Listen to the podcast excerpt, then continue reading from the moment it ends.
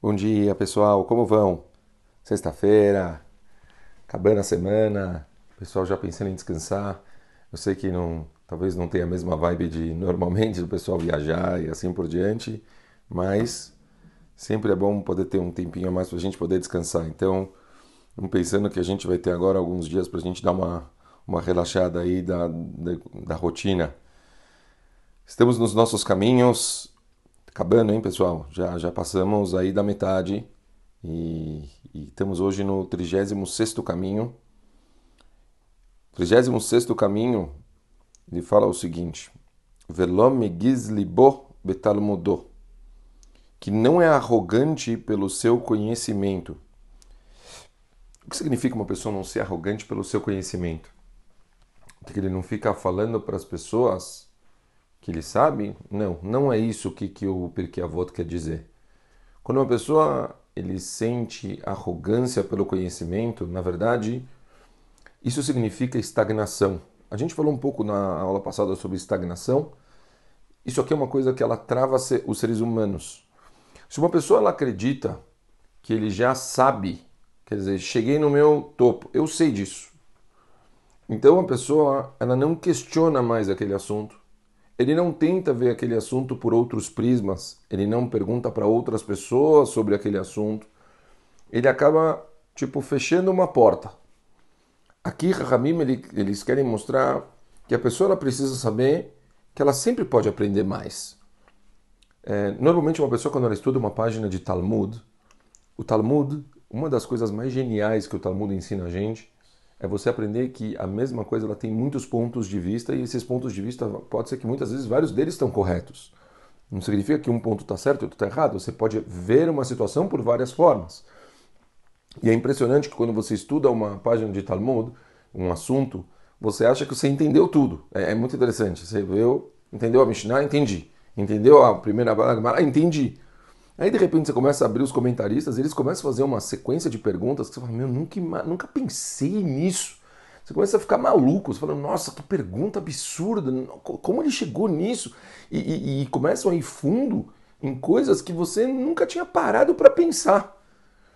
Então, é, isso mostra que, com certeza, quando a gente estuda algo, é, essa sensação de dizer entendi, pronto, já já já captei, eu, eu, eu sei, isso é um assunto que eu já estou dominando.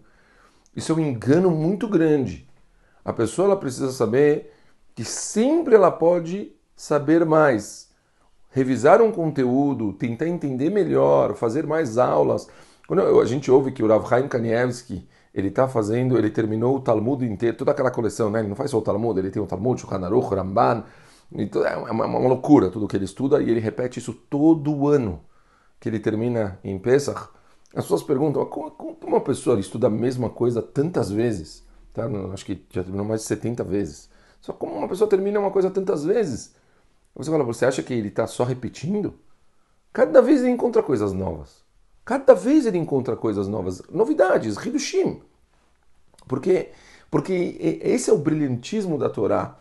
Eu mesmo, quantas vezes eu não estou, mesmo no Rumash, quantas vezes não acontece de eu estar estudando Rumash e eu ver algum comentarista do, do Rumash fazer alguma pergunta que eu não tinha parado para pensar e eu começo a olhar o chato mesmo, a parte escrita básica da Torá e de repente eu percebo coisas que eu nunca tinha parado para ver isso. Eu falo, caramba, isso está na Torá. Putz, eu estudo isso há anos, eu nunca tinha visto isso. Quer dizer, nós como seres humanos, muitas vezes a gente passa por coisas com o olho batido é, a nossa sensação analítica ela não é tão perfeita assim. Então, muito fácil a gente falar que entendemos os assuntos. Tomem cuidado. Não se sintam saciados por isso. Se acostumem a questionar muitas vezes a mesma coisa. Se acostumem a nunca se dar por satisfeitos, a quererem ler e reler o mesmo assunto, a quererem perguntar para outras pessoas sobre a mesma coisa. Se você estudou uma coisa, não tenha vergonha de perguntar para uma pessoa se você realmente entendeu. Se você, por isso, a, a, o brilhantismo, vocês muitas vezes devem perguntar por que, que na Torá, os, nas, nas Eshivot, os sábios sempre falam para a gente estudar em dupla. Por que sempre dupla?